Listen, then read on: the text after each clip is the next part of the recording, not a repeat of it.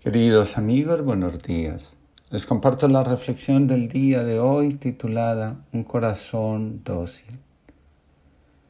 Dos cosas son importantes en la configuración de nuestra personalidad.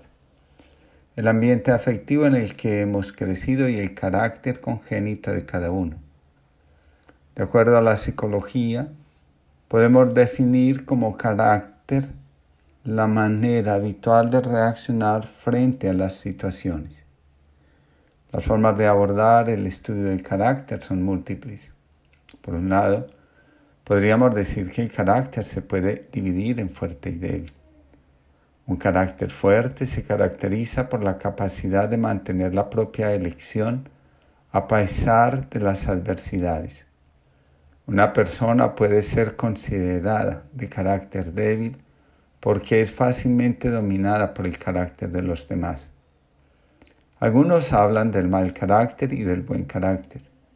Esta distinción define como mal carácter a las reacciones agresivas, fuertes, autoritarias, y buen carácter a los que responden con serenidad y pacíficamente.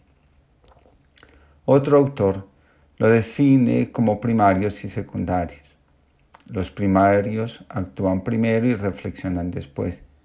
En cambio, los segundos reflexionan primero y actúan después. ¿Cuál es el más adecuado? Los dos. Recordemos que no hay nada inadecuado en lo que somos. Según la psicología, cada persona posee un carácter diferente, lo cual influye en su emotividad, la forma de reaccionar y la capacidad de respuesta que contempla para las diversas situaciones que se enfrenta a diario. Es por ello que existen las personas emotivas, apasionadas, sentimentales, nerviosas, apáticas, entre otras. En el core se llama al carácter ego. Según esta enseñanza, el ego se va manifestando y moldeando a medida que vamos creciendo. El ego empieza a formarse en la temprana infancia, durante los primeros años de vida del niño. Anteriormente, el feto había permanecido en un estado de fusión y unidad en el seno de la madre, donde disponía cuanto necesitaba, flotando en un estado de nirvana o paraíso. Al nacer el bebé se produce la separación física de la madre, pero el niño es totalmente dependiente de ella para sobrevivir y todavía percibe que forma parte de la unidad de la vida pues carece de conciencia de sí mismo. El bebé experimenta un nosotros originario, no se siente separado con respecto a la madre ni respecto del mundo y necesita de un adulto cuidador para quien él sea importante, alguien que le sirva de espejo donde mirarse y reconocerse. A partir de esta unidad primigenia con la madre o figura materna de referencia que atiende al bebé, se conformará un tipo de ego o identidad según sea el carácter congénito del niño y el ambiente afectivo en que se desarrolle. La enseñanza de Core sobre el ego es la siguiente. Existe una teoría muy confusa acerca de la función del ego. Existen algunos que dicen, o por lo menos dan a entender, que el ego es esencialmente negativo e indeseable y que la meta espiritual es deshacerse del ego existen aquellos, especialmente en el pensamiento psicoanalítico, que dicen que el ego es importante. El punto de vista científico es que donde no hay ego no puede haber una salud mental. Estos son dos puntos completamente opuestos. ¿Cuál es el correcto? Cuando el core enseña sobre el ser real, nos dice, la persona interior es una parte integral de la naturaleza puede confiarse totalmente en ella. Si la naturaleza se vuelve el enemigo del hombre, solo es porque el hombre no entiende sus leyes. El ser interior o el ser real es naturaleza, es vida, es creación. Y es más correcto declararlo de esta manera que decir que es una parte de la naturaleza de la creación. El ser real y la creación o naturaleza son uno y lo mismo. Siempre que el hombre funciona desde su ser real, está en la verdad, está en la alegría. las contribuciones más creativas y constructivas a la vida vienen del ser real.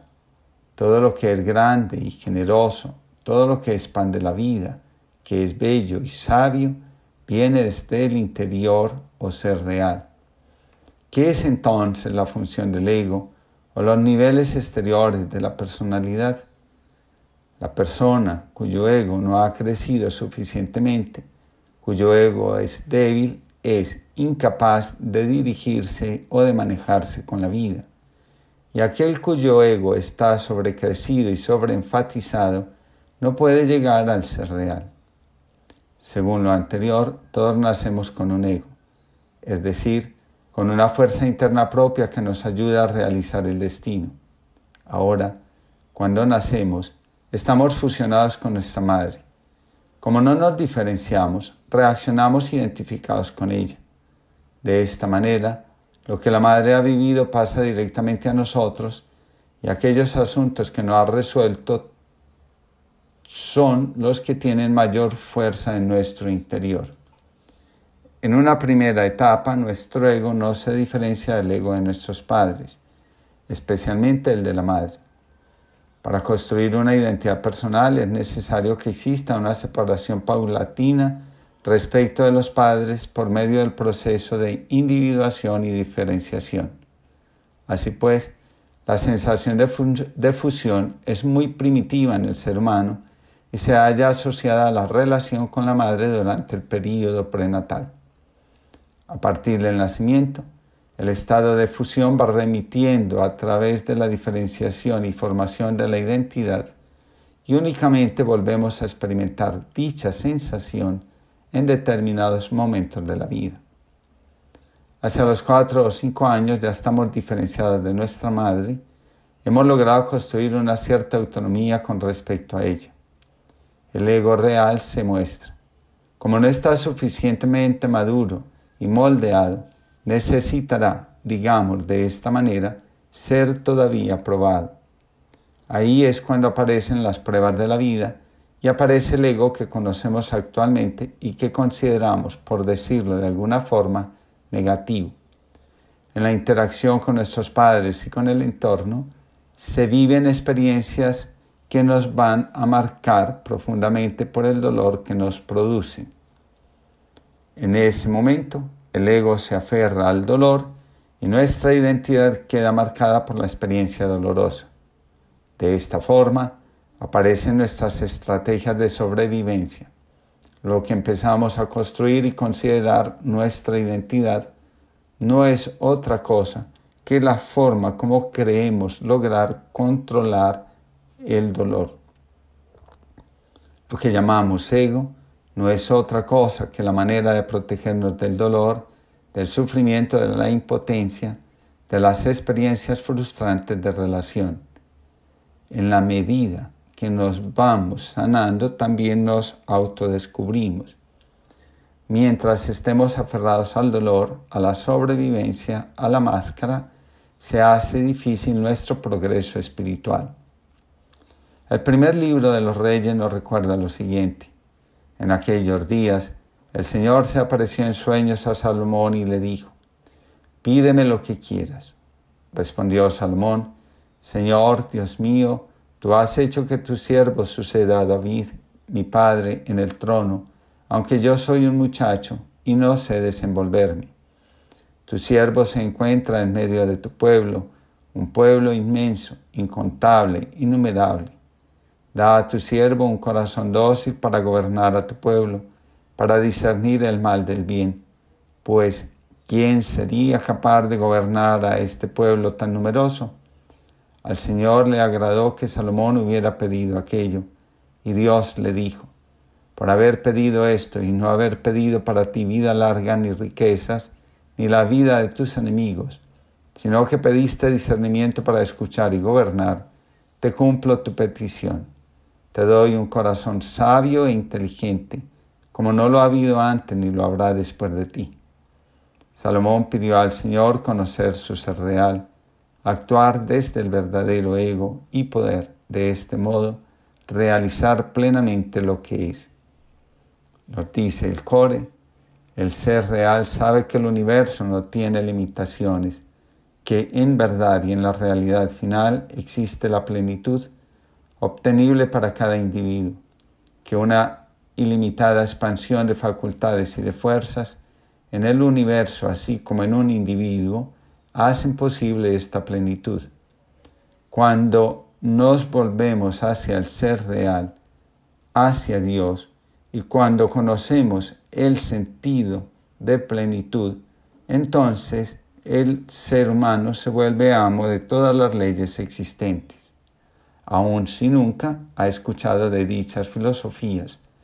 Esta es la realidad final que siente profundamente y que anhela.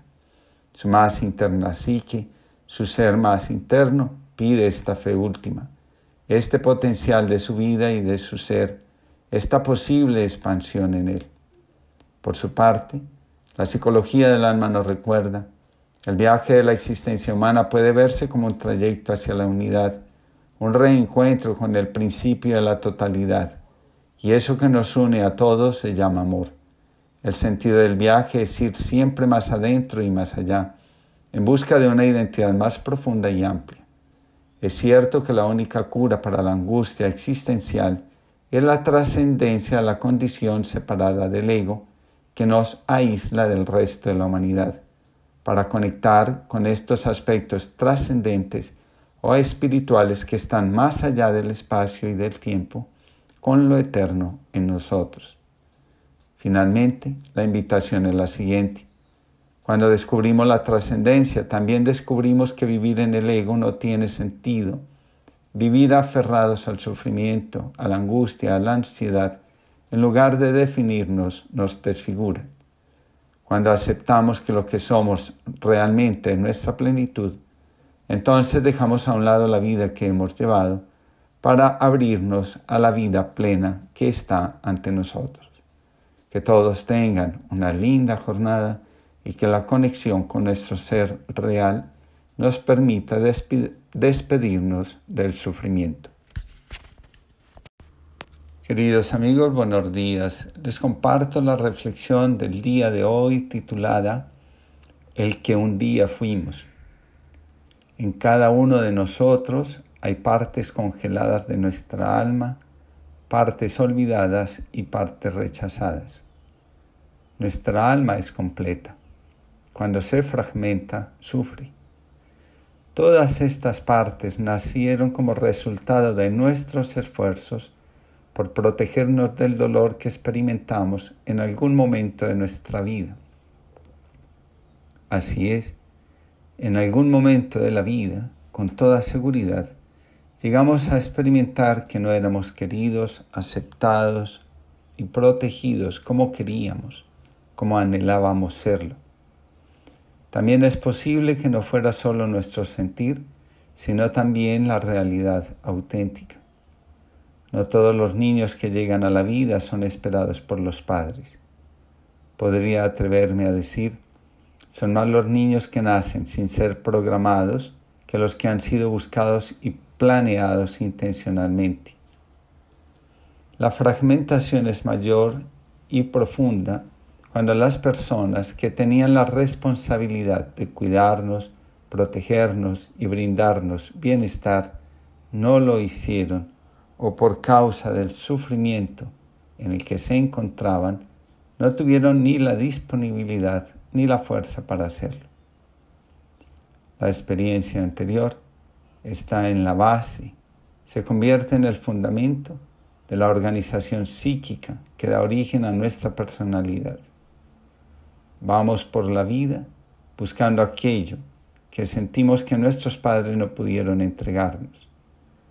Así es como algunos van por la vida buscando aprobación, aceptación, confianza, protección, atención, entre otras. El niño que no pudo satisfacer sus necesidades anda por la vida llamando la atención, evitando las relaciones, aceptando humillaciones, agrediendo a los demás, etc. Recordemos que la personalidad es la máscara con la que cubrimos la herida psíquica profunda de la infancia. Toda máscara tiene como objeto ocultar al ser verdadero que se esconde detrás de ella. A veces nos aferramos con tanta fuerza a la máscara que terminamos creyendo que somos ella. La identificación con la máscara crea mucha ansiedad y angustia. A veces nos encontramos en situaciones donde el desprendimiento de la máscara es la solución para continuar existiendo. El deseo de huir crea ansiedad y sentir que no hay más posibilidad nos lleva a la angustia. La psicología del alma nos recuerda. El niño es nuestra capacidad de sentir, de ser afectuosos, impulsivos, curiosos, creativos y sensuales, así como de asombrarnos, entusiasmarnos, alegrarnos, inventarnos juegos, fantasear y soñar.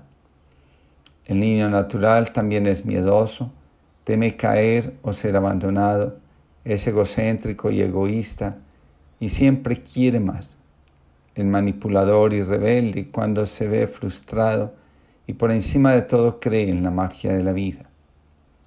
Sebe Lázaro nos recuerda que la vida nos vuelva pequeños, frágiles, vulnerables que se lleve como agua del río nuestros secretos orgullos, nuestras grandes ambiciones, que nos conmuevan como de niños las palabras y gestos de ternura, los sucesos y gritos del dolor. Desandemos ya los pasos que nos llevaron equivocadamente a creernos reyes empinados sobre todos los valles y escenarios de este mundo.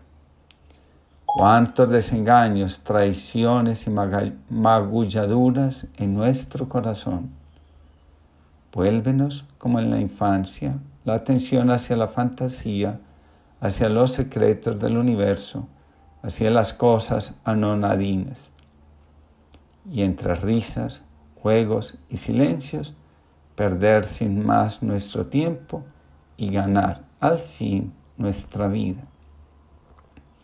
Ascensión Velar nos invita a tener presente. Para sanar esa herida es necesario tomar contacto con ese niño interior, ver dónde y de qué maneras fue herido, localizar ese dolor física y emocionalmente a fin de liberar la energía bloqueada ha de expresarse plenamente el dolor, la rabia, la culpabilidad, la impotencia, la tristeza y la soledad. Y de esta manera se empieza a sanar. Ahora bien, no es suficiente entenderlo o comprenderlo mentalmente. Se trata de sentirlo y hacerlo consciente de forma plena y a partir de ahí amar a ese niño o niña incondicionalmente, aceptarlo como es y respetar sus sentimientos. Así pues, hay que tomar conciencia del niño interior, reconocerlo y aceptarlo en todas sus características. Hay que tomar conciencia de la vulnerabilidad del niño que hemos sido y aún vive en nosotros. Al hacerlo, pueden surgir sentimientos de vergüenza, de soledad, de carencia. La persona puede sentirse inadecuada o inapropiada para determinadas tareas en ciertos momentos. Hay que darle voz dejar que cuente, que llore, que exprese sus miedos, limitaciones y necesidades, y posteriormente también las partes positivas, los sueños, los deseos, las inquietudes, las intuiciones y la creatividad. La desatención percibida o real hace que el niño comience a reprimir sus necesidades, sus emociones y los aspectos más creativos de su ser. Se cree que estos aspectos son la causa de la desconexión de sus padres con él. La psicología del alma nos invita a considerar lo siguiente. El niño reprime las emociones llevándolas a la inconsciencia, tensando el cuerpo, conteniendo la respiración o pasándolas por alto. Así, aprende a negar sus sentimientos, rechaza su propia experiencia y se aleja de sí mismo. El niño no comprende la conducta de los padres y cuando el miedo y el sufrimiento lo desbordan, sobrevive protegiéndose mediante la desconexión, negando y congelando sus emociones, lo que crea una coraza que evita sentir tanto el dolor como el placer, bloqueando de este modo la sensibilidad y vida emocional. En el afán de conquistar la atención, el amor de los padres y un lugar en la familia, se hace esta renuncia. Para ser tenidos en cuenta por nuestro sistema familiar, terminamos negando las partes más creativas de nuestro ser. Muchos de nosotros vivimos durante varios años con la creencia en la perfección de nuestros padres, una creencia reforzada por la predicación religiosa y la enseñanza de los maestros. Lo que los padres y hermanos mayores hacían estaba siempre bien hecho. Nosotros éramos los responsables y lo que sucedía era por nuestra conducta, por nuestra manera desagradable de ser. Muchos niños ante el abuso que sus padres cometían se culpaban a sí mismos y se repetían una y otra vez, fue mi culpa. Los pensamientos de atribución, con toda seguridad, acompañaron alguna etapa de nuestra vida. En algunos casos, esos pensamientos aún están presentes. La psicología del sistema y del vínculo nos ayuda a tomar conciencia de la realidad de nuestros padres no son perfectos y tampoco son psíquicamente sanos. Descubrir que los padres tienen heridas emocionales que no han resuelto y las transmiten a sus hijos es liberador para el hijo y para el padre. Cuando vemos a los padres, a los hermanos mayores como son y a nosotros como somos, la relación se transforma. Mantener la idealización nos quita la paz. El niño que un día fuimos aún está en nuestro interior, agazapado y esperando permiso para hacer. De vez en cuando, ese niño sale y a través del malestar nos recuerda su existencia y el dolor que lleva consigo. El adulto que somos le corresponde darle permiso al niño de existir. Lo anterior se logra cuando vemos a los padres como son y los asentimos cuando agradecemos la vida que nos regalaron y vemos el sufrimiento que hay en ellos y los asuntos que aún no han resuelto consigo mismos y con sus propios padres. Tomar a los padres significa dejar de idealizarlos, aceptarlos como son, agradecer lo que han hecho por nosotros y desprendernos de aquello que hace que el vínculo se viva desde la dinámica víctima-victimarios. Rechazar a los padres porque no son lo que deseamos que fueran nos paraliza. Desconocer a nuestros padres y su realidad interna no nos deja vivir con libertad. De nuestros padres tomamos lo que los convirtió en nuestros progenitores, la vida. Lo que nuestros padres son, los conflictos emocionales que tienen en su alma, así como sus traumas complejos y duelos sin resolver, entre otros, les siguen perteneciendo a ellos. Son parte de su destino, no son el nuestro. A sentir la vida y a quienes eligió para transmitirla es un proceso curativo en sí mismo. Lo anterior, dice Bergelinger, permite que la persona sienta alivio levedad. Honrar a los padres es verlos como son, agradecerle la vida y sus esfuerzos por ayudarnos a vivir y sobre todo dejarlos con su destino y marcharnos al nuestro. A los padres enseña la espiritualidad, solo les debemos gratitud y una vida realizada. Honrar el destino de los padres significa aceptar que no podemos hacer nada por cambiar su vida y menos aún sus elecciones es respetar su condición de adulto y su responsabilidad en lo que han elegido vivir. A ningún hijo le corresponde ser salvador de sus padres, menos aún de sus hermanos mayores. Hacerlo es creer que somos más que el padre y que el hermano mayor. Hacerlo altera el orden y nos termina paralizando. Los niños necesitan ser acompañados y los adultos respetados.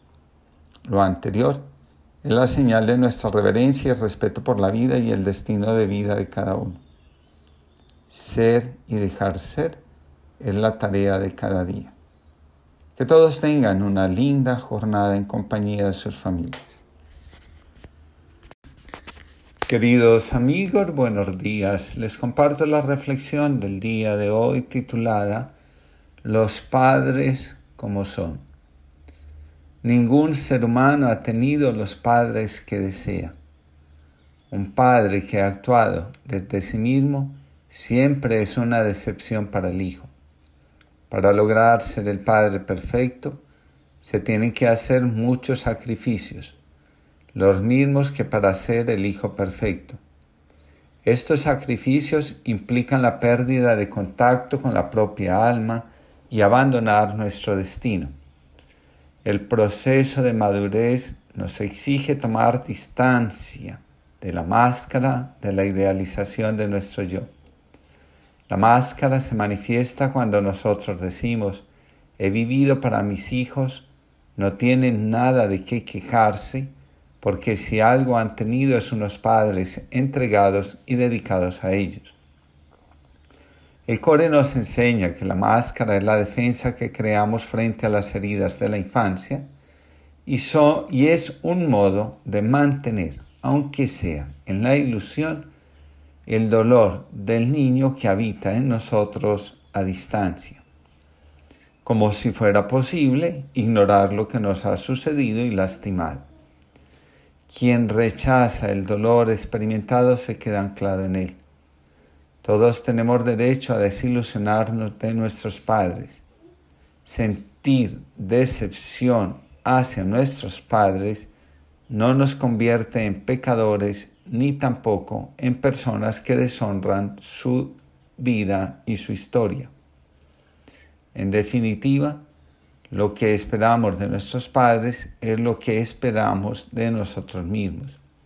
En otras palabras, constantemente estamos proyectando sobre nuestros padres lo que nosotros deseamos ser. Según Hellinger, cuando un hijo se queja de lo poco o equivocado que le dieron sus padres, no los puede tomar como padres el reprocho produce el efecto paradójico de atar al hijo que reprocha a los padres. No logra separarse de ellos. Tomar tiene el efecto de separar. En cambio, el reproche une y ata. Quien rechaza a sus padres se rechaza a sí mismo. Cuando un hijo reconoce y honra a sus padres, se acepta completamente. Honramos a nuestros padres cuando nos aceptamos a nosotros mismos como somos. Cuando nos negamos a tomar a los padres, agradecer lo que nos dieron, nos sentimos vacíos y deprimidos. El que rechaza a los padres cae en la trampa de buscar la perfección en sí mismo y en todo lo que le rodea. Los perfeccionistas andan juzgando a todo el mundo, menos a sí mismos. No son capaces de ver su propia oscuridad e incongruencia. Comprender que aquello que espero recibir de mis padres es lo que deseo ser, nos ayuda a encontrar el rumbo que deseamos dar a nuestra vida. El reclamo, insisto, nos ancla en la niñez y adolescencia el agradecimiento nos da alas para vivir como adultos. Los que asumen la vida como adultos logran encontrar el camino de la realización y de la felicidad. Además, entran en contacto con su destino, con lo que están llamados a ser. Los que viven esperando cosas de sus padres fracasan en el proceso de individuación, de ser ellos mismos, de vivir la vida desde la autonomía emocional. Ascensión Velar escribe, en el proceso de individuación, tanto los hombres como las mujeres necesitamos encontrar la distancia adecuada con los progenitores y diferenciarnos de ellos, así como hacer las paces y aceptarlos como son. Cuando no nos hemos reconciliado, seguimos en guerra y al rechazar, por ejemplo, al Padre, no podemos integrar nuestra Padre masculina y cuando rechazamos a la Madre, no podemos integrar plenamente la parte femenina. Muchas veces no rechazamos esas figuras en su totalidad, sino aspectos de uno u otro progenitor que son los que precisamente no aceptamos ni reconocemos en nosotros mismos, lo que además de dificultades en la relación con ellos, nos supone un bloqueo de algunas capacidades. Es una energía que queda retenida de la que no disponemos porque no está actualizada. Son zonas oscuras que condicionan la integración y actualización de lo que verdaderamente somos afectando nuestra parte masculina y femenina y también nuestra relación de pareja. La solución se halla en la reconciliación. Un hijo solo puede estar en paz consigo mismo cuando encuentra la paz en la relación con sus padres. La identidad propia se encuentra cuando hay reconciliación con los padres. Esto significa aceptarlos como son, reconocer su historia, sus heridas y sus esfuerzos. Mientras permanecemos en el rechazo a los padres, no encontramos nuestra identidad. Según Hellinger, el hombre desarrolla su masculinidad al lado del padre y la mujer la feminidad al lado de la madre. Es decir, un hombre es un hombre cuando se ve, identifica y reconoce en su padre y en todos los hombres de su linaje y lo mismo le sucede a la mujer. Cuando la mujer rechaza a su madre, se queda al lado del padre y se convierte en la hija del padre, es decir, en una mujer incapaz de valorar a los hombres. Siempre los está descalificando, haciendo notar su superioridad, resaltando lo inútiles y tontos que son y proyectando en ellos la imagen del victimario. Cuando un hombre no va hacia el padre y decide quedarse junto a su madre, tiene dificultades para tomarse la vida en serio, para construir relaciones estables, darle valor a la mujer y asumir la sexualidad responsablemente. Este hombre teme masculinizarse. La mujer que se resiste a ir a la madre se vuelve excesivamente competitiva y autoritaria, no encuentra la forma de realizar la vida de pareja, entre otras. Ascensión Velar comenta, es cierto que todos conocemos casos en que un hombre muy apegado y dependiente de su madre experimenta serias dificultades a la hora de vincularse emocionalmente a una mujer. Asimismo, sabemos de casos de mujeres que mantienen una relación excepcional con el padre, al que han idealizado y mitificado hasta el punto de que difícilmente logran encontrar un hombre a su altura con quien establecer una relación de pareja estable. Lo que corrobora el famoso complejo de Edipo acuñado por Freud, que hacía hincapié en los problemas y patologías derivados de la relación privilegiada entre el hijo y la madre y entre la hija y el padre. Dicho sea de paso, el complejo de Edipo es un fenómeno evolutivo por el que hay que pasar de forma necesaria y cuando no se resuelve de manera satisfactoria, origina patologías, no solo respecto a la identidad sexual, sino también en relación con uno mismo y con el mundo. Aquello que interiorizamos de nuestros padres se convierte en lo que nos guía en la vida, en las relaciones, en las metas que deseamos alcanzar. De igual forma, lo que marcó la relación de nuestros padres entre sí, cuando no se hace conciencia, termina marcando el rumbo de nuestras relaciones de pareja. Así es como terminamos buscando como pareja a alguien con quien reproducir los mismos patrones de relación que guiaron y condicionaron la vida de nuestros padres. El proceso de individuación, ser nosotros mismos, se culmina cuando tomamos la distancia adecuada de nuestros padres, nos diferenciamos de ellos, hacemos las paces con las cosas que hemos vivido a su lado y los aceptamos como son. De esta forma, liberamos nuestra energía para seguir nuestro destino, realizar nuestros sueños, alcanzar nuestras metas y especialmente sentirnos con derecho a ser felices y disfrutar lo que la vida tiene para ofrecernos. Que Dios les conceda una linda jornada. Queridos amigos, buenos días. Les comparto la reflexión del día de hoy titulada Dejar a los padres. Nuestro destino comienza en el seno de la familia en la que nacemos. Lo que somos se logra gracias a la influencia de la familia. Nadie construye su identidad al margen de la familia. Somos influenciados por nuestro sistema familiar.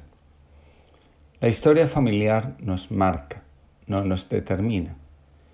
En la familia de origen está presente todo lo que necesitamos para ir hacia la vida y responder al llamado que ésta nos hace de servirla desde lo que somos, desde lo que vamos descubriendo de nosotros mismos en la interacción con nuestros padres y hermanos.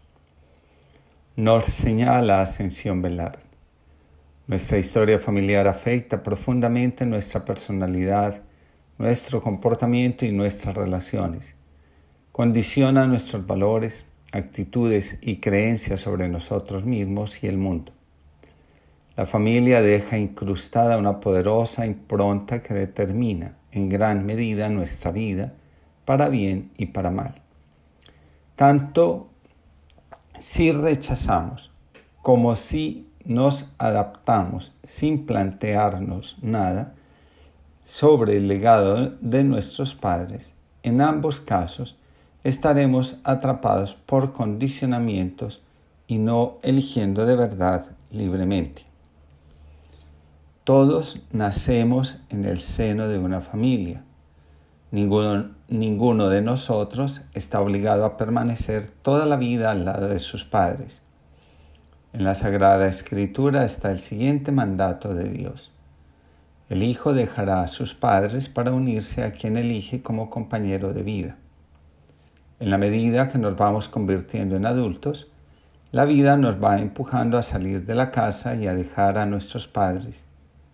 En ocasiones, el miedo a enfrentar la vida se apodera de nosotros y entonces elegimos quedarnos en la casa junto a los padres. Otras veces, es el miedo de los padres el que nos retiene, el que nos impide levantar el vuelo. Quien se queda en la casa corre el riesgo de convertirse en un niño o adolescente eterno.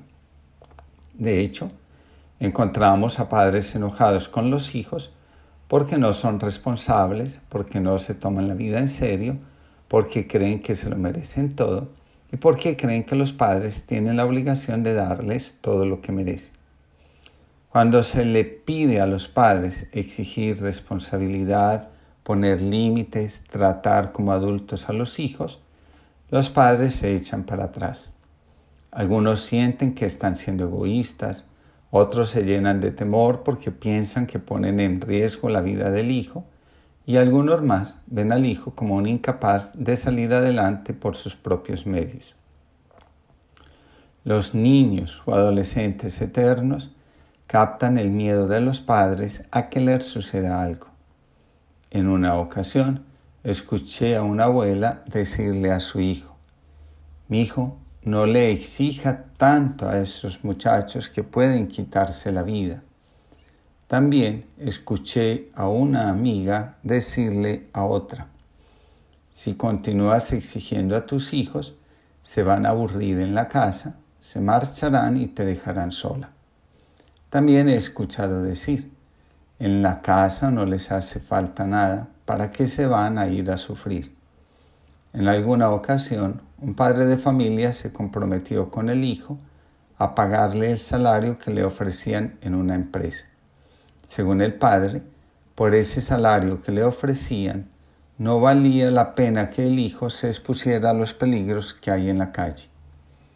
Conocemos el caso del hijo que quiso demandar a los padres porque lo habían engendrado sin su consentimiento y por esa razón los padres tenían que darle todo.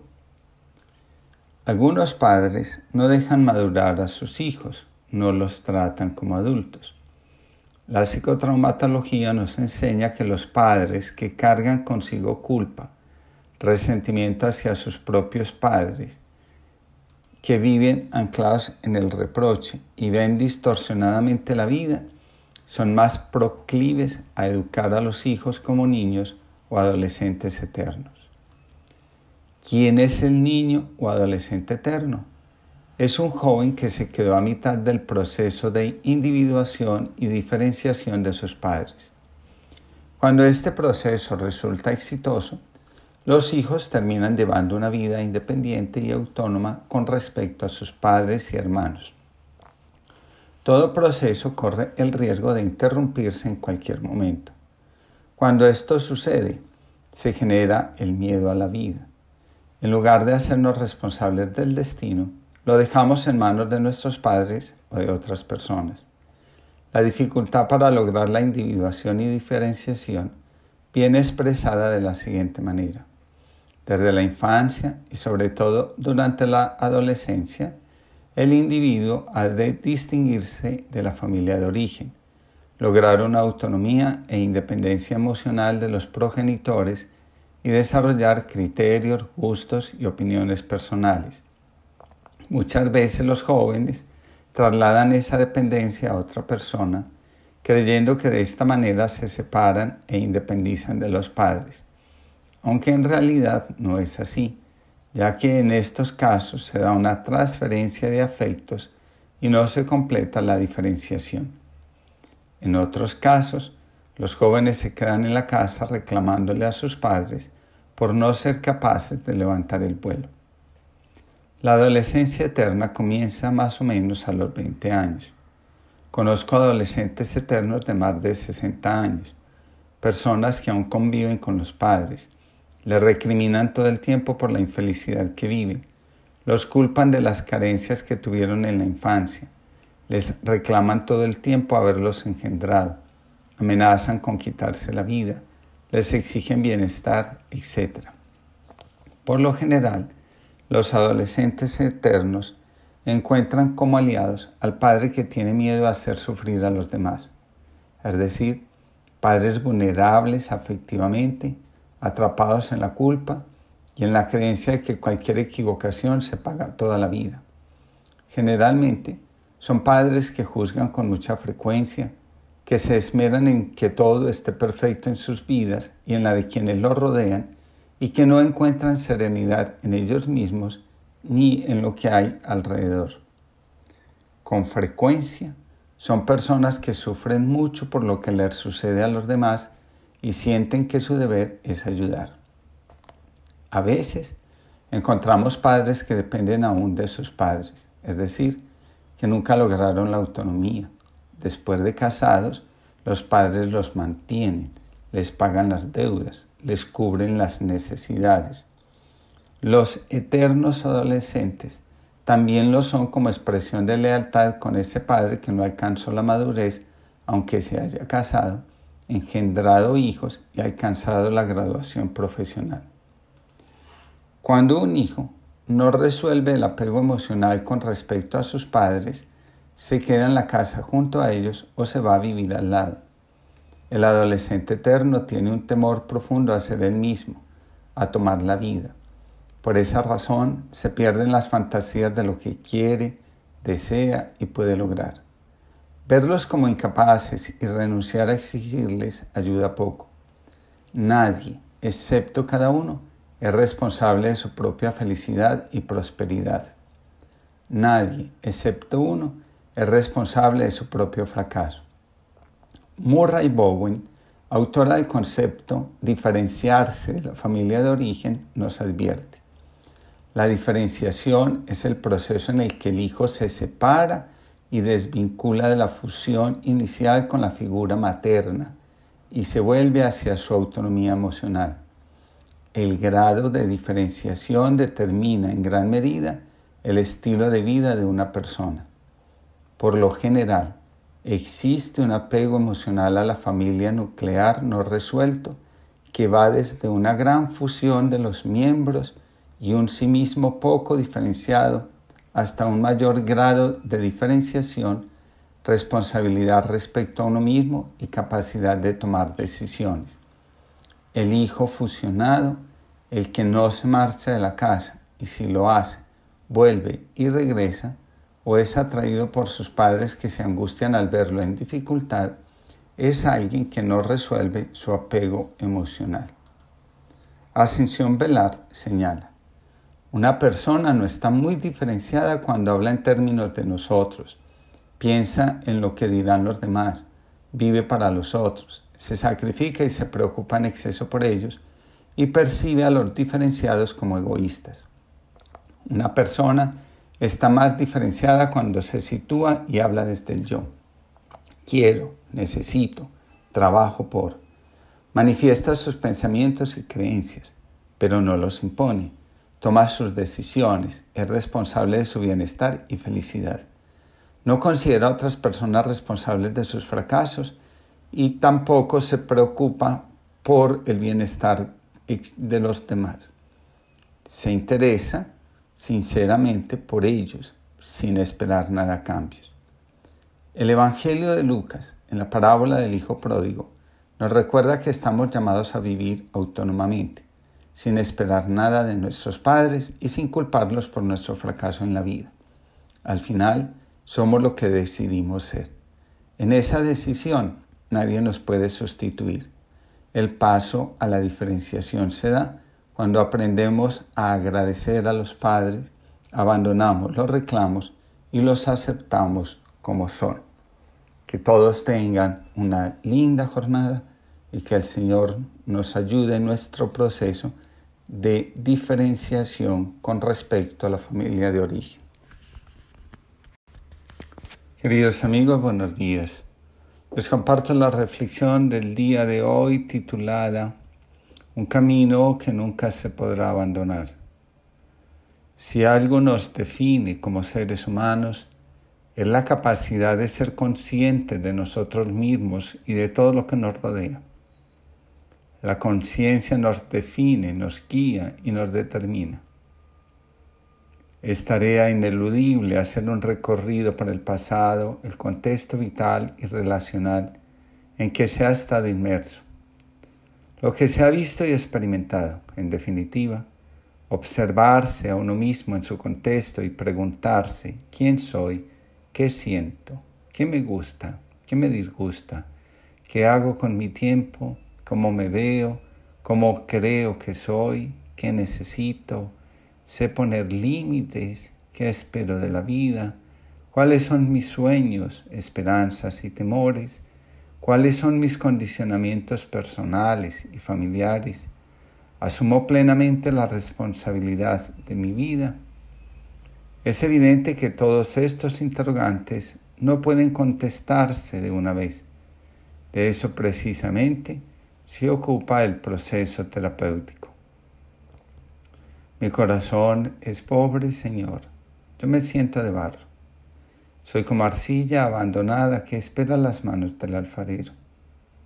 Pon tus manos, Señor, tu corazón en mi miseria y llena el fondo de mi vida de tu misericordia.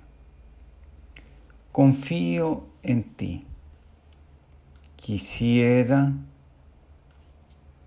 decirte lo que eres tú para mí. Tú eres mi Dios, tú eres mi Padre, tú me quieres. Te estoy llamando todo el día. Concede alegría a quien quiere ser tu amigo. Que mi confianza la he puesto en ti. Yo sé que tú eres bueno, misericordioso, que perdonas a quien abre su corazón a tu amor y tu lealtad escúchame, atiéndeme, te llamo. Yo vengo a estar contigo y a quedarme junto a ti. Me callo ante tu presencia porque tú conoces lo íntimo de mi vida. Aquí estoy, Señor, con mi corazón como es. Que no oculte nada a tus ojos abiertos Aquí estoy como arcilla fresca, esperando ser modelado por tus manos misericordiosas. Tú eres grande, tú haces maravillas, tú el único Dios. Enséñame, Señor, tu camino y que mis pasos sigan tus huellas con fidelidad. Que mi corazón, sin dividirse, sea tuyo. Te doy gracias de todo corazón. Señor Dios mío, te diré siempre que tú eres amigo fiel. Me has salvado del abismo profundo y he experimentado tu misericordia. Me has librado de los lazos de la tentación y he experimentado tu misericordia. Me has hecho revivir, volver al camino y he experimentado tu misericordia. Señor, yo me alegro porque eres un Dios compasivo. Me alegro porque eres un Dios piadoso y paciente. Me, alegro porque eres misericordioso y fiel. Señor, mírame, ten compasión de mí, dame fuerza, protege mi vida. Tú, Señor, siempre estás pronto a ayudarme y a animar mi corazón cuando decae. Tú, Señor, toma mi corazón de barro y moldéalo según la grandeza de tu misericordia. Ascensión Velar, cuando habla de la importancia del crecimiento personal y espiritual, nos dice, el proceso de crecimiento personal y espiritual nos conduce a tomar conciencia de nosotros mismos y a asumir la responsabilidad de nuestra vida. Aceptar que en ocasiones, por ejemplo, hemos herido o dañado a otros, así como también nos perjudicamos o hemos permitido que otros nos perjudicaran, lo que significa admitir que tenemos tendencias destructivas o autodestructivas. Asumir esta responsabilidad nos sitúa en el camino de la salud. La culpa no solo genera dolor y malestar, sino que también pone de manifiesto una carencia de autonomía y de confianza en la propia valoración, una falta de autoafirmación y el miedo a desafiar a otros, a ser uno mismo y mostrarse como se. En lugar de castigarnos de, forma indefinida, podemos mostrarnos comprensivos y compasivos con nosotros mismos, como si fuéramos un buen amigo que trata de entender los hechos. En realidad, todas las conductas son comprensibles y tienen una intención positiva. Por lo general, han sido la mejor opción o la única posible, pues no había otra alternativa. Para la psicología profunda, el dolor y sobre todo el sufrimiento se manifiestan cuando tratamos de aferrarnos a las personas, situaciones y circunstancias de forma estática, cuando en verdad no podemos evitar que la vida sea, en esencia, cambio. Y ahí donde nos forzamos, nos atascamos y sufrimos, se encuentra el ego, que siempre se las ingenia para no aceptar la realidad y manipula, calcula, hace conjeturas, se preocupa, trata de controlar y se aferra, en vez de soltar y confiar, en lugar de permitir que todo fluya, crear un espacio y abrirse para recibir lo nuevo.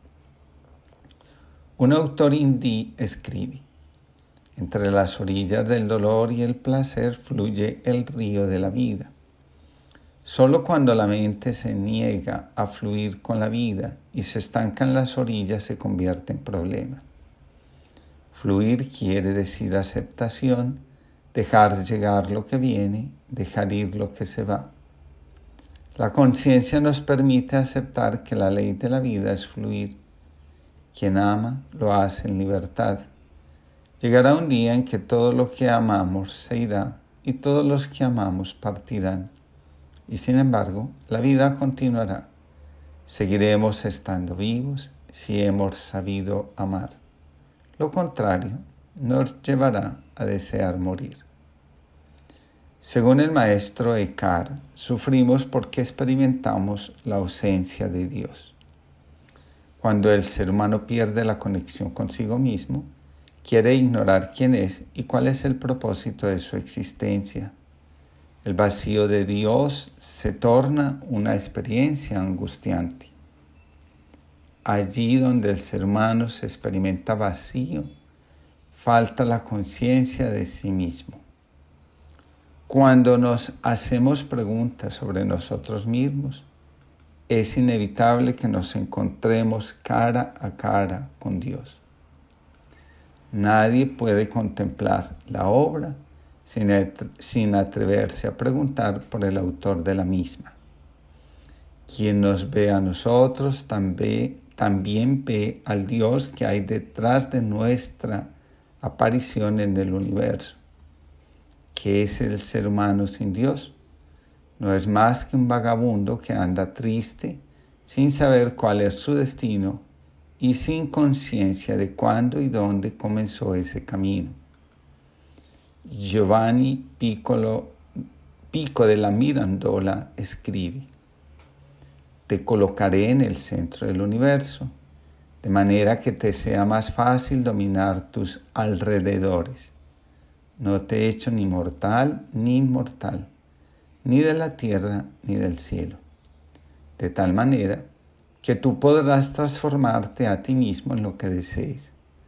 Podrás descender a la forma más baja de tu existencia como si fueras una bestia, o podrás, en cambio, renacer más allá del juicio de tu propia alma, entre los más altos espíritus, aquellos que son divinos. Para el maestro Eckhart es claro que el ser que sabe de sí mismo también sabe de Dios. La conciencia de sí mismo está unida a la conciencia de Dios. Según el maestro, aquellos que llegan a conocer al Dios desnudo conocen a la vez junto con Él a todas las criaturas. En otra de sus obras escribe, el hombre que no piensa en sí mismo, ni en ninguna otra cosa, sino solo en Dios y en su honra, este hombre es libre y desasido del mercantilismo en todas sus obras y no busca lo suyo, así como Dios es libre y desasido en todas sus obras y no busca lo suyo. En la medida que el ser humano crece en la conciencia de sí mismo, también crece en la conciencia de Dios y en la conciencia de la íntima unidad que existe entre ambos. Todos los que vienen de Dios le pertenecen a Él y están unidos a Él para siempre. Es curioso, el ser humano intenta comprenderse a sí mismo sin hacer referencia a Dios. Mientras más lo intenta, más confusa es su existencia. En cambio, Dios, que puede ser comprendido sin relación con el ser humano, elige hacerse comprender a partir del amor que siente por la humanidad entera. Mientras más se siente compasión por la humanidad, más se comprende el corazón mismo de Dios y su deseo de vida para toda la humanidad. Sin Dios, lo que digamos de nosotros mismos es aún impreciso y vacío. Que Dios nos conceda una linda jornada. Queridos amigos, buenos días. Les comparto la reflexión del día de hoy titulada Un amor que nos abarca.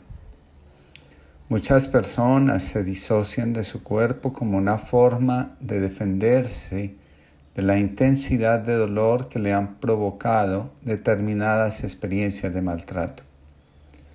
Este fenómeno es más común entre las mujeres que entre los hombres. De hecho, el cuerpo femenino siempre ha despertado mayor interés. He visto de cerca el maltrato que muchas mujeres han soportado por no tener un cuerpo bello según los estándares de la sociedad y de sus parejas. El maltrato al cuerpo que representa el abuso de las cirugías estéticas es grande. Los problemas de autoestima e inseguridad se trasladan con mucha frecuencia al cuerpo. Wiesel van der Kolk, especialista en trauma, docente universitario de medicina, señala lo siguiente. Como mecanismo de defensa, las personas que han vivido un trauma se disocian del cuerpo y de sus sensaciones. y si no sanan los efectos de ese trauma, no logran confiar en la vida ni en los demás. Nathaniel Branden, psicólogo y psicoterapeuta especializado en autoestima, afirma, la primera voz del sí mismo auténtico es la voz del cuerpo. A través del cuerpo podemos darnos cuenta de la conexión que una persona tiene con el valor de sí mismo y cómo se percibe en la relación con los demás. Ascensión Velar, por su parte, nos remite a la importancia que tiene para nuestra salud psíquica y espiritual atender adecuadamente el cuerpo.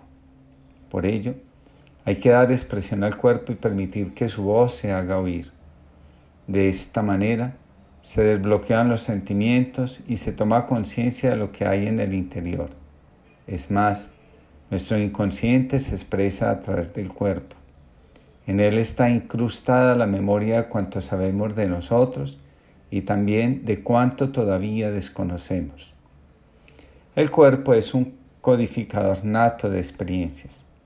Todo lo que hemos vivido, experimentado y llevado con sufrimiento está presente en nuestro cuerpo de manera encriptada. Así que el cuerpo, como receptor de lo que vivimos, guarda memoria de lo que ha significado para nosotros, aquello que hemos experimentado por voluntad propia o por sometimiento. Según Van der Kolk, el trauma es una experiencia que sobrepasa los mecanismos de supervivencia de la persona así como sus facultades para reaccionar ante lo que le sucede. Para esa persona, la vida nunca será la misma después de esa experiencia.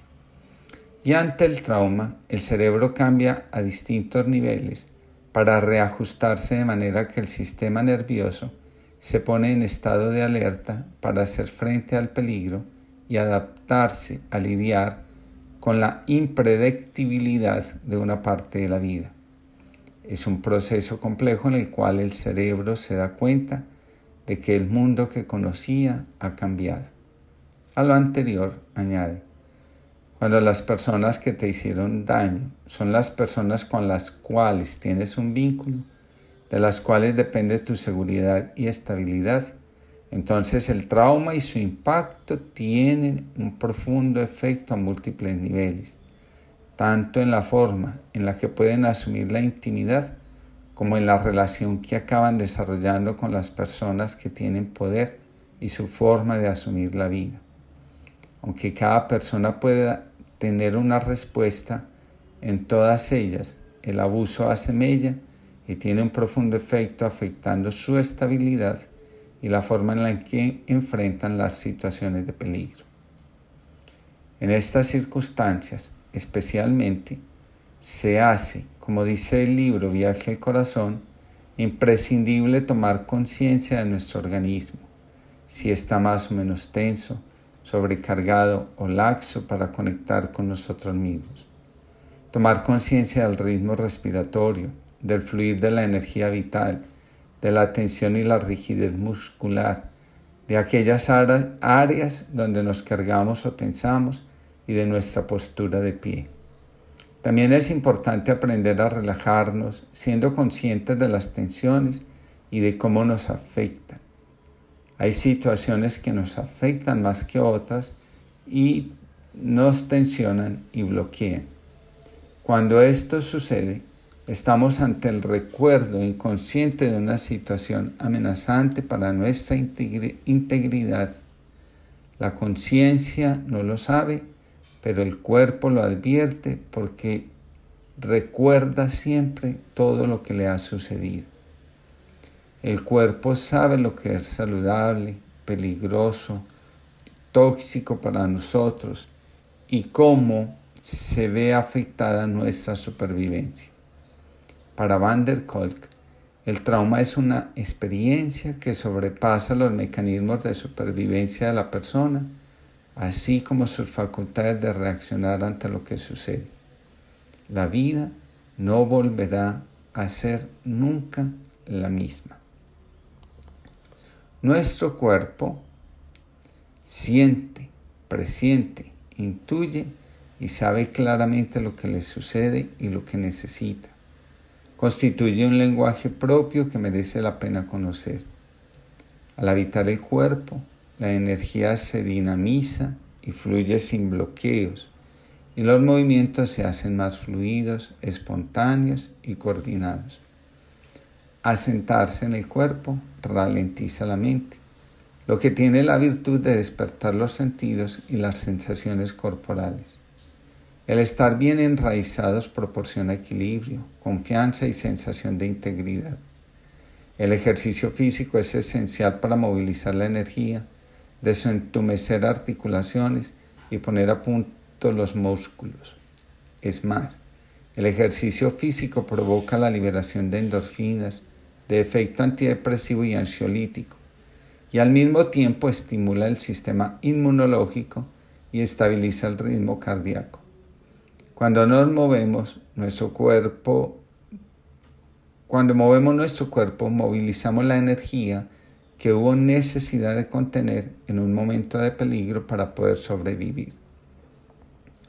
El trauma es energía contenida, no movilizada adecuadamente. En una ocasión le presentaron a Jesús un hombre que tenía la mano seca. Al verlo, Jesús le dice, extiende tu mano. De inmediato el hombre se curó. Todos sabemos que dentro del vínculo las palabras tienen poder. Cuando quedamos atrapados en una palabra que nos desvaloriza, nos disminuye, nos ata a ella y nos quita la libertad, es necesario que otra palabra más fuerte nos libere. Jesús es esa palabra.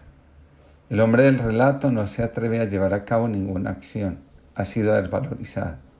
Jesús nos revela que el Padre nos acoge a todos como somos, seres capaces de realizar las tareas que nos encomiendan. Las emociones, nos recuerda la psicología, son experiencias somáticas, es decir, se experimentan en y pertenecen al cuerpo, y la energía que emana de ellas puede quedar liberada o por el contrario bloqueada. Cuando se bloquean o reprimen las emociones, se crea un reflejo que deja una huella en partes localizadas del cuerpo, como nos pasa, por ejemplo, con los dolores de estómago a causa del estrés o del cansancio. Van der Kolk, desde la medicina, nos dice, cuando las personas que te hicieron daño son las personas con las cuales tienes un vínculo, de las cuales depende tu seguridad y estabilidad, entonces el trauma y su impacto tiene un profundo efecto a niveles, tanto en la forma en la que pueden asumir la intimidad como en la relación que acaban desarrollando con las personas que tienen poder y su forma de asumir la vida.